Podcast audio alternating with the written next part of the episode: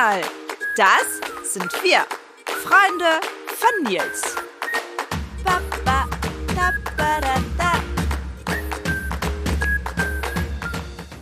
Und heute sprechen wir mit Omar Fahmi. Omar ist seit Oktober 2017 Mitarbeiter am Institut für Sportwissenschaft an der Universität Hildesheim und er ist Trainer vom Fußballverein SV Bavenstedt. Er ist Gründer und Leiter von Funa und Funki. Beide Projekte bieten Bewegungsangebote für über 300 Kinder an. Besonders in der jetzigen Corona-Zeit sind solche Angebote besonders wichtig. Was er genau in den Projekten macht, das erfahren wir jetzt. Lieber Oma, schön, dass du bei uns bist. Zunächst einmal wünsche ich dir natürlich noch äh, ein schönes, frohes neues Jahr und unseren Zuschauerinnen und Zuhörern natürlich auch. Das ist die erste Folge im neuen Jahr 2022. Ähm, hattest du es erholsame Feiertage? Ja, ich denke schon. Erstmal danke für die Einladung und auch euch ein schönes und gesundes und glückliches neues Jahr. Und ich hatte äh, im Kreise der Familie ruhige Feiertage. Das ist schön, super. Ja. Ähm, wir bleiben unserem Konzept treu und starten wieder mit unseren Entweder-Oder-Fragen. Bist du bereit? Ich bin bereit, ja. Äh, die erste Frage: Aufzug oder Treppe? Oh, ähm, zu 90 Prozent, 95 Prozent Treppe. Okay. Und äh, ich habe jede einzelne dieser 93 Treppenstufen hier hoch Hast genossen. Ich habe die mitgezählt, ja. Mache ich gerne. Gut zu wissen. Ne?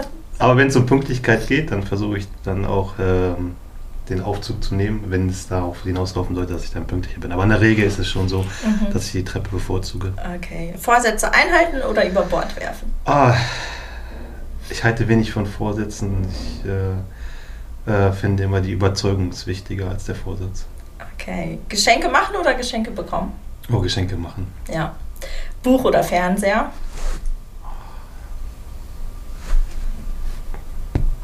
Beides. Beides. Buch. Buch. Okay, ja, hätte ich auch eingeschätzt. Berge oder Strand? Äh, meine Frau kommt aus der Schweiz, da sind sehr oh, viele Berge. Sehr äh, aber ich bevorzuge den Strand. Okay, super. Dann ähm, danke für diesen Einblick. Ähm, starten wir jetzt nun mit den eigentlichen Fragen. Ähm, du hast 2014 mit deinem Kollegen Dominik ähm, aus eigener Initiative das Projekt FUNA gegründet. Und FUNA setzt sich ja aus den Komponenten Fußball und nachhaltiges Lernen zusammen. Also es verknüpft ähm, soziales Lernen mit Spiel, Spaß, Bewegung. Ähm, magst du uns erzählen, wie das Projekt ähm, entstanden ist und was man über FUNA wissen sollte? Ja, ich habe ähm, 2011, 12 habe ich angefangen mit dem Lehramtsstudium in Hildesheim und äh, im Zuge dieses Studiums gibt es ja unterschiedliche Praktika, äh, die man absolvieren muss. Und in einem dieser Praktika äh, war ich an einer Realschule in Peine. Mhm. Und ähm, wir haben dort viele Einblicke erhalten, konnten selbst unterrichten und dann haben wir auch den Nachmittagsbereich ab und zu mal mitbegleitet. Und dort wurde halt ersichtlich, dass äh, viele Kinder damals zu dem Zeitpunkt immer die äh, Sportangebote angenommen haben, die Sport-AGs, die total überlaufen gewesen sind. Und dann gab es auch so kleine Lern-AGs und äh, Hausaufgabenhilfen. Mhm. Und da waren wirklich sehr, sehr wenig Kinder. Und dann hatten wir uns einfach überlegt, da kam einfach der Gedanke, mal das beides zu verknüpfen. Sport und Lernen, Bewegen und Lernen. Und dann hat man sich einfach Gedanken gemacht und wir beide stammten damals oder kamen aus dem Fußball mhm. und haben den Fußball erstmal genommen, um dort äh, anzudocken, weil viele Kinder damals auch einfach sehr, sehr gerne diesen Sport ausgeübt haben ähm, und haben das verknüpft mit, mit dem Bereich Lernen, Hausaufgaben, Hilfe. Das war so der erste Gedanke. Mhm. Und das hatten wir dann der Schule vorgestellt. Hatten äh, damals auch unsere Professorin, die sich das angehört hat und mit begleitet hat, Vera Volkmann von der Universität Hildesheim, mit dabei und äh, sie war da auch von, von Beginn an Feuer und Flamme und so ist eigentlich diese kleine Idee entstanden. Und es ja. sollte eigentlich wirklich nur eine AG bleiben, vielleicht an der Schule. Ähm, das war erstmal so der, die erste Idee. Ähm, was danach daraus geworden ist, ist natürlich schön, aber der erste Grundgedanke war einfach, mehr Kinder dazu zu bekommen, äh, vielleicht auch für, für Lernprozesse, für äh, das Thema Lernen zu begeistern. Ja, das macht er ja, jetzt schon seit sieben Jahren ja. erfolgreich. Ja, also wir hatten damals eine Gruppe von 25 Kindern. Mhm. Mittlerweile haben wir über 300 Kinder die Woche wow. in den Angeboten, die sehr variabel und unterschiedlich mittlerweile ausfallen. Wir sprechen da vielleicht nochmal im Verlauf äh, äh, dieses Gesprächs nochmal drüber. Ähm, aber es hat sich sehr, sehr stark ausgeweitet und auch viele Partner mit dabei und auch die Universität, mhm. die uns da sehr stark unterstützt. Deswegen ist es äh, ja eine, ein, ein schöner Aufgabenbereich, der da entstanden ist und äh, wofür auch alle, die bei uns im Projekt arbeiten, einfach total brennen. Ja, voll schön. Genau, in der Beschreibung zu Funa steht ja, du hast es auch selbst angesprochen, Fußball ist ja der Fokus oder die populärste, ja, schichtenübergreifende Sportart eben und ja, nimmt ja so eine Brückenfunktion zwischen ja, schulischem Lernen und dem Sport als Medium ähm, für eben diese soziale Lernprozesse ein. Ja. Ähm, ich hatte auch noch einen Beitrag auf der ähm, Internetseite von dem VfV, wo du ja mitgespielt hattest, ja. ähm, gelesen, dass Fußball für dich mehr ist als nur Leistungsorientierung. Fußball habe auch eine gesellschaftliche Verantwortung. Ähm, warum ausgerechnet der Fußball und ähm, würdest du auch den Satz auf andere Sportarten beziehen können? Ich denke, also dieses Thema ähm, pädagogische Sportangebote, sicherlich kann man das auch auf andere äh, Mannschaftssportarten beziehen. Ähm, ich selbst komme aus dem Fußball, habe sehr, sehr viel durch den Fußball erfahren und lernen können. Durch einfach, ich war ja lange Zeit im, im ähm, im Hobby sozusagen Fußball unterwegs oder im, im, Breitensport mehr oder weniger unterwegs, sodass ich dann einfach lange Zeit nicht leistungsorientiert gespielt habe. Das kam mhm. erst später mit 20 oder so.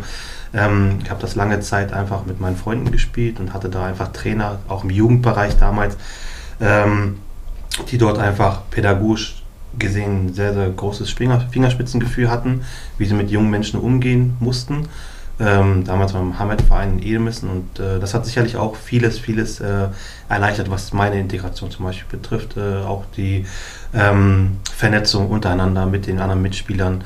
Ähm, das war sicherlich damals ein Riesenvorteil, den ich dann mitgewinnen konnte. Und ähm, der Fußball ist einfach äh, daher resultierend einfach, dass ich eben viel durch den Fußball lernen konnte.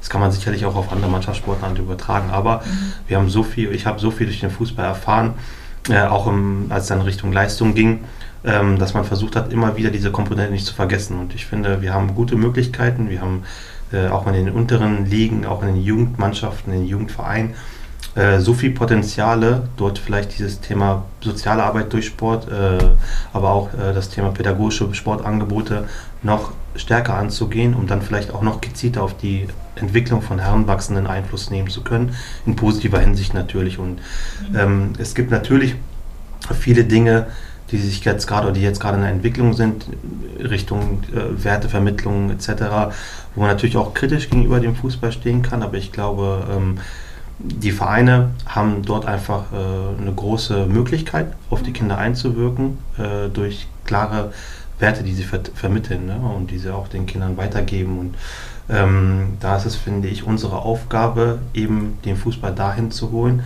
dass wir eben dieses gesellschaftliche Miteinander weiter fördern und nicht eben die andere Seite, die auch häufig jetzt zum Beispiel in Stadien zu sehen ist, etc., mhm. wo auch viele Eltern dann zum Beispiel nicht mit den Kindern ins Stadion gehen möchten, weil dort ähm, ja, Sachen passieren, die vielleicht, äh, die man den Kindern nicht zutrauen möchte oder nicht äh, ansehen lassen möchte. Und da ist, finde ich, einfach der Fußball hat eine große Chance, eine große Möglichkeit, dort diese Integrationsprozesse, Teilhabeprozesse zu ermöglichen.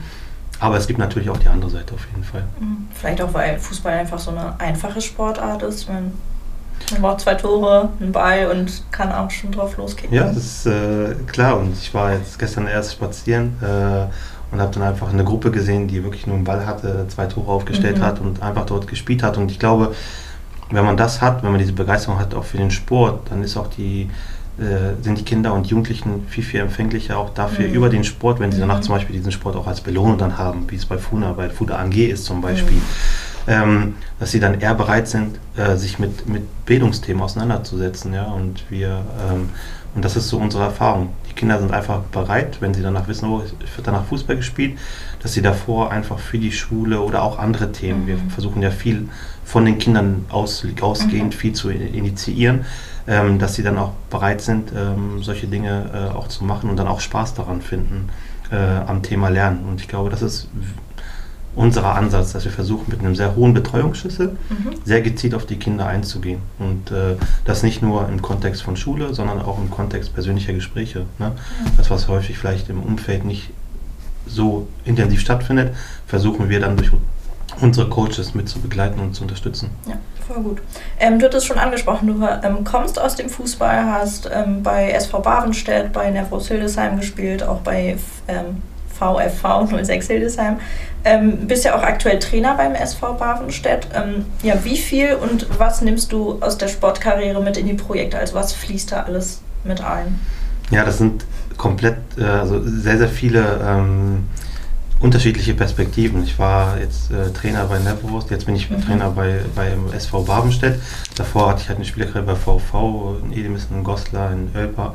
Ähm, das sind ganz, ganz unterschiedliche Perspektiven, aber ich glaube, die wichtigste, die auch alles vereint, ähm, den Spielern sowie auch den Kindern und Jugendlichen immer auf Augenhöhe zu begegnen, also mhm. Wertschätzung entgegenzubringen und ein respektvolles Miteinander. Und das ist mir persönlich egal ob es jetzt in Richtung Leistungsorientierung beim Fußball als Trainer geht oder ja, so eine annähernde, ähm, ist, glaube ich, das Wichtigste, dass man den Spielern, den Mitmenschen auf Augenhöhe begegnet und dort ähm, respektvoll ihren Bedürfnissen auch äh, Gehör schenkt. Und ähm, ich glaube, das ist das, was äh, alles miteinander vereint. Und dann gibt es natürlich mhm. auch Unterschiedlichkeiten, das geht definitiv, weil in der anderen als Trainer geht es auch darum, natürlich äh, gute Ergebnisse zu erzielen, natürlich das Gesamtergebnis nicht aus dem Blick oder den Gesamtprozess nicht aus dem Blick zu verlieren. Und in der Schule oder in den Projekten geht es halt darum, aus den Kindern und Jugendlichen ähm, ihnen, ihnen sogenannte Life Skills zu vermitteln, dass mhm. sie mit den Herausforderungen des Alltags umgehen können, ne? dass sie äh, mehr an sich glauben, dass sie nicht die Sätze äh, aussprechen oder zumindest, dass man darüber nachdenkt darüber spricht, wie ich kann das nicht oder so. Dass mhm. man sagt, okay, äh, wir sprechen darüber und wir unterstützen euch dabei, dass mhm. ihr ein mhm. positives Selbstkonzept mhm. und auch eine Überzeugung entwickelt, dass ihr mit den Herausforderungen in Schule, aber auch im Alltag umgehen könnt. Und das ist vielleicht äh, nochmal eine andere Ebene, sage ich mal. Cool. Ähm, ein anderes Ziel von FUNA ist es ja, Kindern mit ähm, Migrationshintergrund oder eben sozial schwachen ähm, Verhältnissen ähm, durch die Kombination von der ja, individuellen Lernförderung und eben ja, dem Fußball bessere Chancen ähm, auf, eine, ja, auf einen erfolgreichen Bildungsprozess zu ermöglichen. Ähm, welche Rolle spielt für dich die Bildung bei der Integration? Ja, klar, wir sprechen über die Themen, also das Thema Sprache äh, ist sicherlich dort. Äh, äh, ein wichtiger Aspekt. Und ähm, das Thema Bildung ist insofern wichtig, natürlich, und das ist auch etwas, was unsere Coaches dann mitnehmen. Wir qualifizieren die Coaches auch, die auch in den mhm. Schulen dann aktiv sind oder in den Kitas.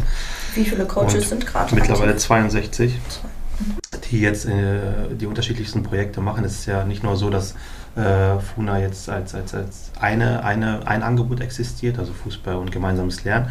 Es gibt mittlerweile sehr, sehr viele diverse Angebote, verschiedene Angebote, äh, die sich von individueller Lernförderung bis auf Gruppenlernförderung bis äh, oder auch äh, das Thema Bewegungsangebote in Kita erstrecken. Äh, da gibt es viele kreative Angebote, die mittlerweile auch entstanden sind. Also ähm, klar gibt es noch die FUNA AG, aber es haben sich sehr viele Schwerpunkte mittlerweile entwickelt mhm. und ähm, das Thema Bildung ist insofern wichtig. Ähm, natürlich kann ich, wir begleiten die Kinder ja lang, langfristig. Mhm. Es ist nicht so, dass wir ein Projekt machen für eine Woche, äh, das ist in der Regel eher weniger, sondern wir versuchen die Kinder wirklich über ein, zwei, drei, manche Kinder sind bei uns schon in der dritten Klasse gestartet und sind bei uns jetzt in der sechsten Klasse immer noch in der mhm. weitergehenden Schule und haben sozusagen immer wieder Kontakt mit ihren Rollenvorbildern. Ne, das sind unsere Coaches, die alle studieren an der Uni. Das sind äh, Coaches, die auch unterschiedliche Herkünfte mitbringen, unterschiedliche Sprachen äh, mitbringen ähm, und die auch diesen Bildungsaufstieg gerade oder dabei sind, diesen Bildungsaufstieg äh, zu schaffen. Und das ist für die Kinder ein richtig großartiges Signal, ein Zeichen mhm. zu sagen, die haben es geschafft, also kann ich mir auch mehr zutrauen. Unsere Projekte finden ja in der Regel zu 90 Prozent in Hildesheim in der Nordstadt mhm. zum Beispiel statt. Da ähm, ähm, identifizieren sich die Kinder auf jeden Fall sehr, sehr stark auch mit den, mit den Coaches und sehen, okay, da ist jemand, der war genau auf der Grundschule, wo mhm. ich gerade bin und jetzt studiert die Person oder ist schon fertig mit dem Studium. Sehen, Und ich glaube, das äh, hat auch dazu geführt, dass viele dieser Kinder, die bei uns aktiv gewesen sind, in der sechsten, siebten Klasse als teilnehmende Kinder bei FUNA, mhm. mittlerweile auch als Coaches in den mhm. Grundschulen arbeiten. Und da sind sie gerade 18, 19 Jahre alt und übernehmen relativ schnell Verantwortung, weil sie ja. gemerkt haben, okay, FUNA hat mir damals geholfen mhm. und ich möchte es jetzt weiter an die Grundschulkinder mhm. geben. Und deswegen ist das, glaube ich, ein wichtiger Prozess, dieser Prozess, dass man ähm, den Kindern äh, erklärt, wofür eigentlich Bildung wichtig ist. Nicht, dass man unbedingt jetzt zum Beispiel dieses Thema äh, irgendwo in Mathe aufgreift und versucht für diesen Themenbereich äh, eine große Unterstützung darzulegen. Natürlich ist das auch wichtig, aber ich glaube, viel, viel wichtiger ist, diese Überzeugung zu entwickeln bei den Kindern, dass sie das, was sie sich vornehmen, mit auch Anstrengung, dass sie das mhm. erreichen können. Und ähm, ich glaube, das ist so der Ansatz bei FUNA, dass man das versucht bei den Kindern zu vermitteln. Ja, voll schön. Genau, neben dem ähm, Funa gibt es ja auch noch Funky. Ähm, ist das wieder eine Abkürzung zwischen Fußball und Das ist äh, sozusagen Funa in der Kita. Ah, ähm, okay, okay. Und wir hatten uns überlegt, wir haben, oder das Projekt wird ja auch, oder Funa wird ja auch wissenschaftlich begleitet, mhm. durch die Kooperation auch mit der Universität. Und wir haben einfach überlegt, ähm, wie kann man noch früher ansetzen. Mhm. Und wir hatten, das sind ja ne, besonders, ähm, ja, werden ja Kinder in der Kita angesprochen und ähm, es sind ja wieder Bewegungsangebote, die genau. angeboten werden. Ja, genau. Und da ist es so, okay, wie können wir versuchen, vielleicht, weil wir jetzt gerade in den Grundschulen zum Beispiel ab Klasse 1 starten, mhm. Wie kann man vielleicht noch früher ansetzen, weil man hat ja herausgefunden, auch durch diverse Studien, dass natürlich diese, dass viele Kinder schon mit Eintritt in die Schule schon diverse Ungleichheiten, soziale mhm. Ungleichheiten mitbringen. Und deswegen mhm. ist der Ansatz zu sagen, okay, wir unterstützen die Kinder schon vielleicht in, in, im Bereich der Kita durch äh, Bewegungsangebote, die aber gerahmt sind mit festen mhm. Ritualen, ähm, mit dem Thema soziales Lernen, mhm. ähm, mit Bewegungs-, also motorischen Angeboten, die oder Angeboten, die die Motorik fördern sollen. Und da versuchen wir einfach so einen Übergang zu finden, die Kinder schon auf das Thema Schule vorzubereiten, mhm. aber gleichzeitig auch Dinge, die in Schule wichtig sind, äh, schon frühzeitig zu vermitteln und dort auch immer wieder durch Gespräche. Ich denke, das, mhm. was äh, bei uns einfach durch die Kooperation mit der Universität auch so entscheidend ist, ist, dass wir einen hohen Betreuungsschlüssel fahren. Das heißt, wenn wir zum mhm. Beispiel eine 18er Gruppe haben, haben wir auch sechs Coaches in den Gruppen dabei. Das heißt, eine 1 zu 2, 1 zu 3 Förderung mhm. Immer wieder in den Angeboten, um dann wirklich gezielt auf die Kinder auch eingehen zu können und auch an ihren Bedürfnissen äh, teilhaben zu können und den Kindern auch dort auf Augenhöhe zu begegnen, mhm. auch in der Kita. Ja. Ähm, das Projekt ist ja erst letztes Jahr gestartet. Wie ja. gut wird das angenommen? Ja, es ist äh, also für mich auch. Jahr war ja natürlich, auch, also wir sind ja auch mitten immer noch ja. in einer schwierigen Zeit. Auf ähm. jeden Fall, auf jeden Fall. Und äh, da war das Team, unser Team, muss man sagen, hat da echt äh, sehr viele kreative Wege gefunden. In der Kita war es so, dass wir natürlich auch die Möglichkeiten, gerade weil wir jetzt auch in Richtung Herbst, glaube ich, gestartet sind, mhm. ähm, relativ Nee, schon früher. Also bei gutem Wetter gestartet sind und viele Angebote auch draußen machen konnten. Ähm, aber auch ein gutes Hygienekonzept, glaube ich, gefahren sind mit den Kitas, mhm. sodass wir dort auch äh, viel testen konnten. Unsere Mitarbeiter waren alle geimpft oder sind alle geimpft, äh, sodass wir dort auch ähm, relativ äh, gut auf die Situation vorbereitet, die Angebote fahren konnten. Und das Angebot wird sehr, ist sehr gefragt, muss man einfach sagen. Wir haben jetzt aktuell ca. 50 Kinder, die an den Bewegungsangeboten teilnehmen äh, in zwei Kooperationskitas. Und ähm, es ist äh, sicherlich ein anderer, äh, ein anderes Feld, in das wir uns gerade bewegen, weil wir waren vorher immer in Schule, jetzt in mhm. Kita. Ich, ja, das wäre auch meine nächste Frage. Ja. Was, was unterscheidet Funa und Funky voneinander? Ja, sicherlich einfach, äh, wir haben Kinder, die sind teilweise vier Jahre alt, fünf Jahre alt, äh, die jetzt in den Kita-Angeboten mit dabei sind. Natürlich ist da eine andere Herangehensweise mhm. gefragt.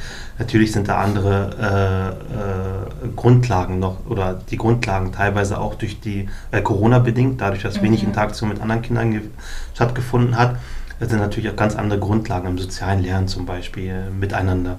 Mhm. Äh, das ist so etwas, was die Aufgabe dort einfach sehr besonders und sehr interessant macht, dass man dort die Grundlagen legen kann, die einfach auch durch Corona oder Corona bedingt mhm. gar nicht geschaffen worden sind, weil Kinder lernen halt viel von anderen Kindern und wenn diese Klar. Beziehungsebene oder diese Interaktionsebene nicht stattgefunden hat zu dem Zeitpunkt, dann kommt das auch zu kurz. Und deswegen, ähm, da geht es viel um Psychomotorik, um, mhm. um soziales Lernen, das äh, gezielt anzugehen. Und deswegen sind da schon auf jeden Fall andere, andere, andere Schnittpunkte in der. Arbeit in der Kita. Ähm, kommen wir nun zu einem persönlichen Eindruck. Was, was war bisher so dein schönstes Erlebnis, worauf du zurückblickst?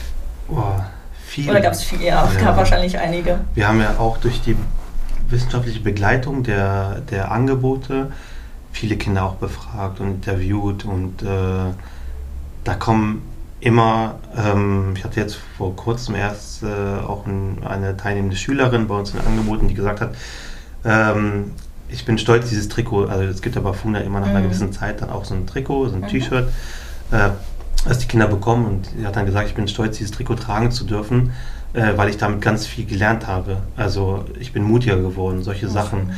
Ähm, das sind auch kleine Erfolgserlebnisse, wenn zum Beispiel wir befragen auch die Lehrkräfte oder wir haben auch viel Kontakt mit den Lehrkräften, wenn die uns zurückmelden, hey Oma, dieses Kind ist selbstbewusst am Unterricht geworden und wir gleichzeitig beobachten, ähm, zum Beispiel äh, die teilnehmende Schülerin wollte zu Beginn der Einheit nicht ins Tor gehen bei Fußballspielen mhm. und hat dann nach vier, fünf Mal, natürlich, weil das Ganze gerahmt wird mit festen Regeln, hat er gesagt, ich gehe ins Tor und äh, ich traue mich das. Mhm. Und dann kommt die Lehrkraft und sagt, Oma, dieses Kind hat sich, äh, traut sich mehr zu, meldet sich häufiger. Mhm. Äh, dann sind das schöne Rückmeldungen, äh, die uns zeigen, dass ähm, dieses Thema Arbeiten am Selbstkonzept von Kindern äh, sehr, sehr wichtig ist und dass die Kinder sich einfach dann mehr trauen, zutrauen. Das ist, glaube ich, ganz, ganz wichtig. Die Kinder und Jugendlichen sollen sich einfach mehr zutrauen und dann, glaube ich, haben sie auch eine gute Basis mit Unterstützung natürlich, auch Aufstiege, Bildungsaufstiege zu erreichen. Und, mhm. ähm, das ist so der Ansatz, den wir bei FUNA verfolgen. Ja. Und das sind so schöne Rückmeldungen. Ne? Ja, Rückmeldungen auf jeden Fall. Auch die Coaches, die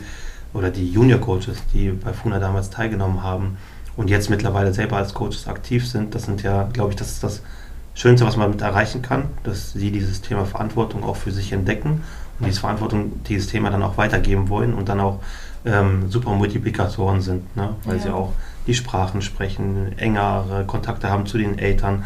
Wenn wir zum Beispiel Angebote oder Projekte machen, haben wir nie Probleme, die Zielgruppe zu erreichen. Mhm. Das ist ein riesen Vorteil, weil wir eben diese Multiplikatoren mhm. im Team haben, die dann dazu führen, dass sehr, sehr enge Bindungen zu den Eltern der teilnehmenden Kinder vorhanden sind und sozusagen dann auch ähm, die Kinder immer bei den Angeboten erscheinen. Ne? Mhm. Ja, du hast auch schon angesprochen, kulturelle Vielfalt, ja. äh, Multiplikatoren. Ähm, deine Arbeitsschwerpunkte sind ja auch ähm, genau die interkulturelle Vielfalt im Sport und ähm, ja, welche Nationale, Nationalitäten waren denn bereits schon bei FUNA vertreten oder bei Funky? Ja, ich glaube, das ist... Von A bis Z. Ja, also das ist ähm, ganz wichtig, das war auch eine Begegnung einer, also einer der Mitarbeiterinnen, ähm, die selber auf der Schule war, wo dann auch ein Kind zu ihr kam und so hochgeschaut hat und gesagt hat, du wirst Lehrerin? Also ich konnte sich das gar nicht vorstellen, mhm. dass äh, jemand auch mit dem gleichen Background ähm, das erreichen kann, dass sie auch dann irgendwann Lehrerin ist. Und mhm. ähm, das sind so Sachen, wo ich sage, ich glaube, klar, natürlich kann man dann aufziehen, wie viele Nationalitäten da sind, aber ich glaube, diese, diese, ähm, diese, äh, dieses Bild, was dann entsteht ähm, bei den Kindern, dass sozusagen auch kognitiv Prozesse mhm. ausgelöst werden. Da ist jemand, der spricht die gleiche Sprache wie ich, kommt aus demselben Land vielleicht auch wie ich und äh, der studiert jetzt. Mhm. Na, und vorher war vielleicht die Perspektive, okay, ich mache das und das und das ist auch alles legitim, aber ich glaube, dieses, dieses Perspektiven erweitern mhm. ist, glaube ich, eine entscheidende äh, Sache, die dann auch durch diese Vorbild, Vorbilder, Rollenvorbilder dann auch entstehen können. Ne? Ja.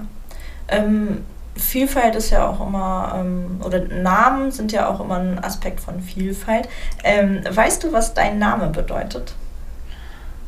Ähm, ich weiß, in welchem Kontext er mhm. ist. Er ist ein religiöser Kontext mhm. und äh, äh der äh, Prophet, also ähm, war einer seiner Begleiter hieß äh, Omar mhm. und äh, daher also war ein äh, starker Begleiter des Propheten und ja. daher kommt der Name. Ja. Genau, ja, ich habe dann auch mal äh, ja. im Internet geforscht und habe dann gedeihend, langlebend, der genau, höchste richtig. Erstgeboren gefunden. Ähm, was ich auch noch super spannend fand, ähm, ich habe dann noch ähm, einen Kommentar gelesen oder gesehen.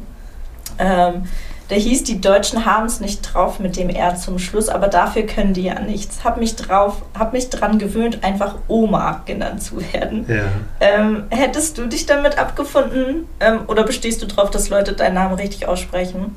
Ja, es ist äh, aufgrund der äh, Tonlage dann auch äh, schwierig, gerade wenn man jetzt sagt, okay, ich bin jetzt gewohnt, ich bin es jetzt gewohnt, dass man mich Oma nennt.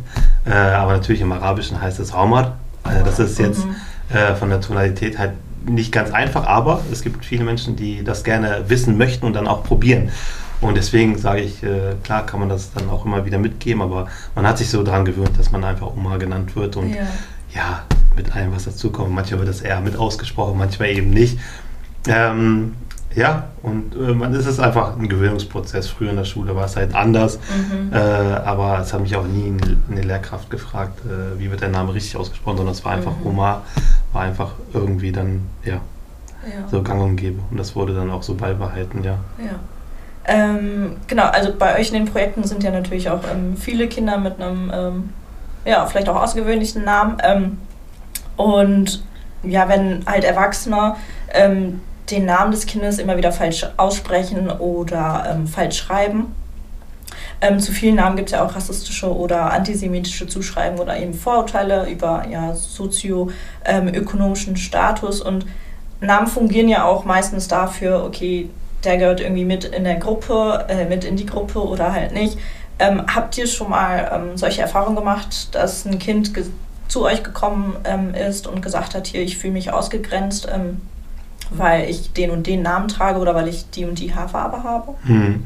Ähm, tat, tatsächlich, ja. Ähm, mhm. Es gibt sehr viel und das ist auch etwas, worin ich den nächsten Benefit sehe, einfach bei uns im Projekt oder im Verein sind ja sehr viele Studierende und mhm. die meisten davon werden Lehrkräfte. Und ich glaube, was die auch, was die zurückmelden, ist, ähm, dass sie dieses Thema Umgang mit Heterogenität, Umgang äh, mit Diversität ganz anders jetzt aufnehmen. Das mhm. heißt, äh, viele äh, dieser Studierenden haben einen anderen Background. Das heißt, mhm. Äh, da ist das Thema äh, Bildung hat dann einen ganz anderen Stellenwert gehabt, auch in der Bildungsbiografie. Und wenn Sie jetzt zum Beispiel bei uns in den Angeboten mit dabei sind und dort auch zum Beispiel in der Nordstadt aktiv sind, in Hildesheim in den Schulen, dann haben Sie ganz andere Bezüge, lernen Sie da zu den Kindern kennen. Sie lernen die ähm, manchmal auch die familiäre Umgebung kennen. Also sie lernen zum Beispiel mit den Kindern durch die Gespräche, dass vielleicht die Möglichkeiten zu Hause zu lernen nicht gegeben mhm. sind, weil eben kein eigenes Zimmer da ist oder weil eben die Aufmerksamkeit manchmal nicht vorhanden ist. Ähm, und diese Erfahrungen, glaube ich, sind sehr, sehr wichtig für die Studierenden, weil sie das mitnehmen auch in die Schule, weil sie dann ganz anders auch reagieren können. Zum Beispiel auf äh, Benachteiligungsstrukturen, mhm. die ja auch existieren. Ähm, und dementsprechend kommen natürlich Kinder ähm, häufig zu uns und ähm, weil wir einfach mittlerweile sehr, sehr vertraut sind mit den mhm. Kindern und schaffen dann auch so einen Raum, wo die Kinder sich geschützt fühlen und ja. wo sie dann auch über diese Probleme sprechen können. Ne? Mhm. Ähm, sie können auch äh, äh, sprechen, darüber sprechen, dass sie über den Namen zum Beispiel immer wieder auch kategorisiert werden mhm. oder auch äh, durch die Hautfarbe immer wieder stigmatisiert mhm. werden oder auch dadurch, dass sie vielleicht eine andere Hautfarbe mitbringen, ähm, dass sie, äh, dass sie äh, darüber rassistisch angegangen werden, mhm. ohne dass vielleicht die Person das selber so beabsichtigt hat. Aber ich bringe immer auch äh, die Geschichte, die Geschichte äh, von einem kleinen Jungen aus der Grundschule, ähm, weil das eine Geschichte ist, die mich damals sehr, die ich selber miterlebt habe mhm. im Kontext einer, einer Klasse im Sportunterricht. Und da war äh, Musa, ein kleiner äh, Junge in der dritten oder vierten Klasse, weiß mhm. ich gar nicht mehr genau.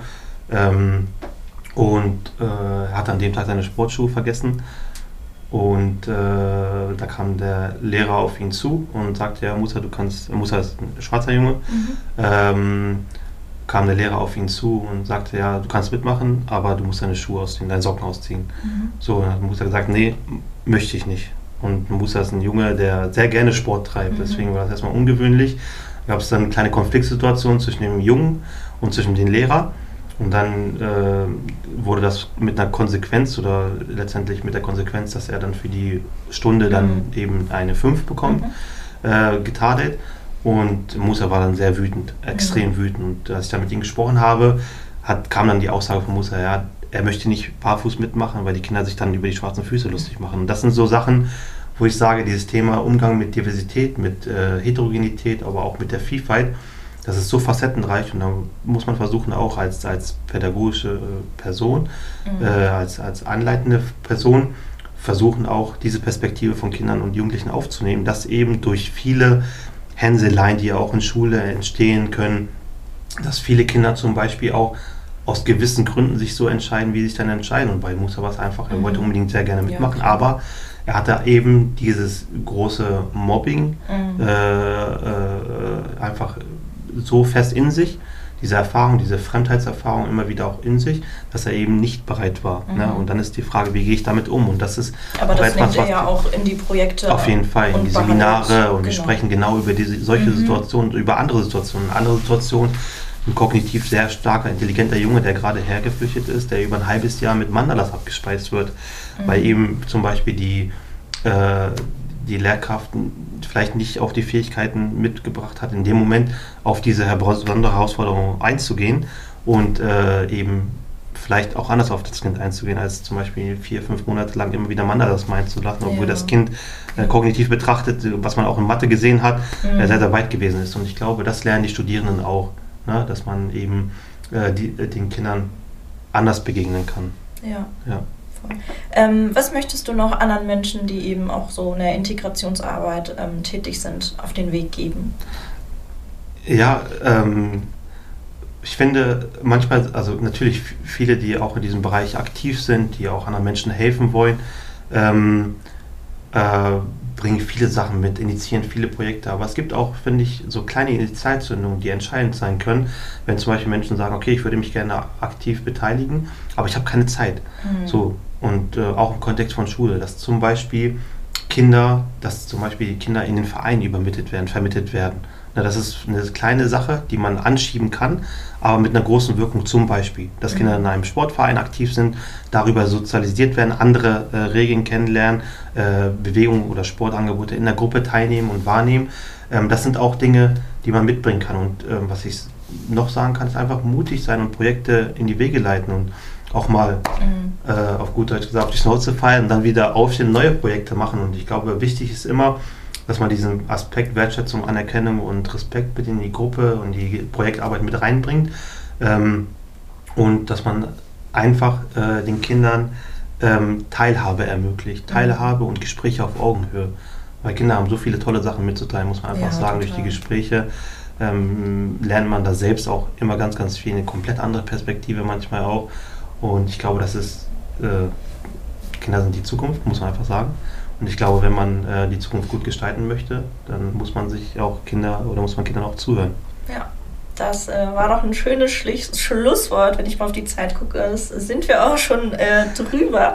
Ähm, genau, lieber Oma, es ist ähm, Abpfiff. Ähm, die Zeit ging viel zu schnell rum. Ähm, ja, vielen lieben Dank, dass du ähm, genau Einblicke in deine Arbeit gegeben hast und ähm, genau, wie wir auch gestartet sind, ähm, beenden wir auch die Folge mit wieder entweder oder Fragen. Ähm, telefonieren oder schreiben? telefonieren. Okay, äh, Online-Meeting oder persönliches Treffen? Das hat sich jetzt geändert. Ähm, aber äh, persönliches Treffen, nichts geht über persönliche Treffen. Ja. Ähm, Theorie oder Praxis? Beides wichtig, aber ich entscheide mich für die Praxis. Praxis. Äh, Training oder Spiel? Hm. Spiel. Spiel. Und äh, Funa oder Funky? Oh, das ist schwer. Das ist ja. sehr schwer. Da muss ich mir, also das, das kann ich nicht beantworten, weil ich beide, beide einfach so wichtig finde, aufeinander aufbauend und das war auch der Gedanke dahinter. Deswegen ähm, Machen wir ein Und draus. Auf jeden Fall, Funa und Funky. Ja. Okay, super. Gut, dann, ähm, liebe Freunde, wir kommen äh, zum Ende der heutigen Folge. Ähm, genau, wenn ihr weiterhin spannende Folgen ähm, mit unseren Gästen hören wollt, könnt ihr gerne den Podcast abonnieren und natürlich auch teilen. Ähm, vielen Dank fürs Zuhören und schaltet dann auch das nächste Mal wieder ein, wenn es heißt Hör mal, Freunde von Nils. Bis bald bei Freunde von Nils.